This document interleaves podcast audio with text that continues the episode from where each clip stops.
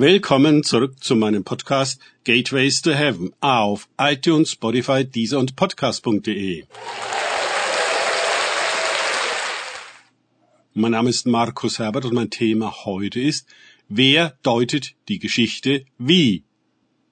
Weiter geht es in diesem Podcast mit Lukas 24, 19 bis 21 aus den Tagesgedanken meines Freundes Frank Krause.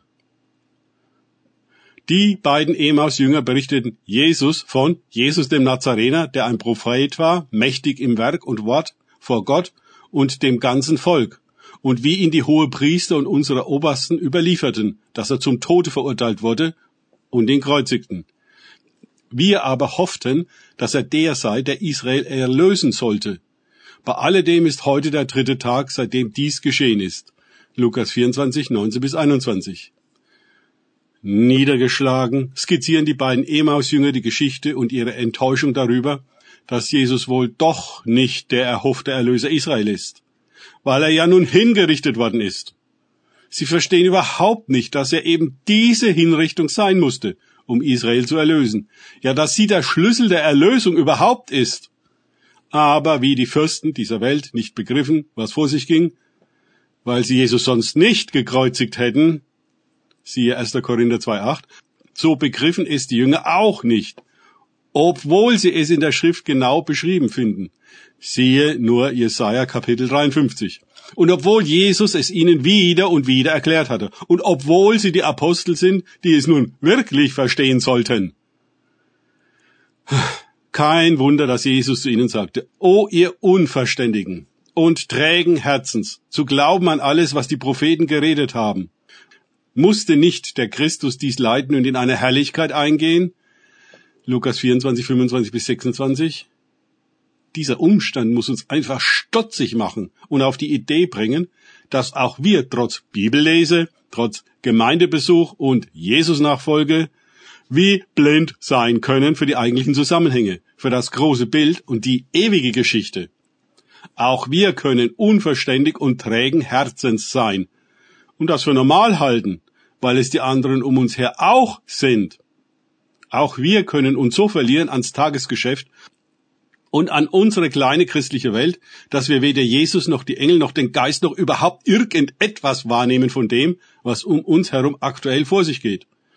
Und sollten wir etwas davon bemerken, nichts davon verstehen.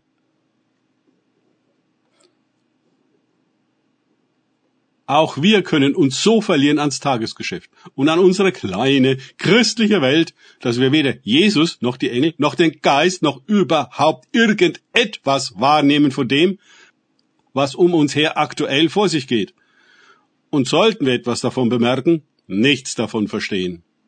Wir folgen unserer Geschichte, die weder die ganze Geschichte ist, noch die Geschichte Jesu, der Engel und des Geistes ist, sondern eben unser Verständnis der Situation. Und wir kommen gar nicht auf die Idee, dass wir uns krass täuschen und was vormachen können.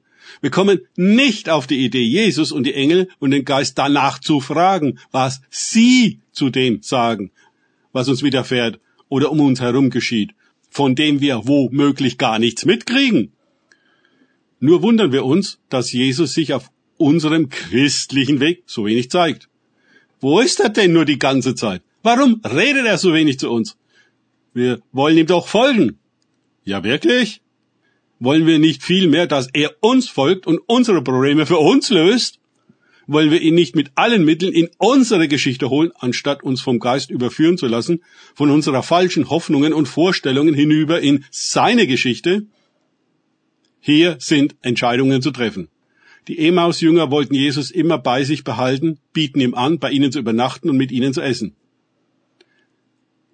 Da erkannten sie ihn auf einmal. Ihr Verhalten zeigt, dass sie diesen Mann trotz seiner mahnenden Worte und anderen Deutung der Ereignisse nicht ablehnen und für verrückt halten.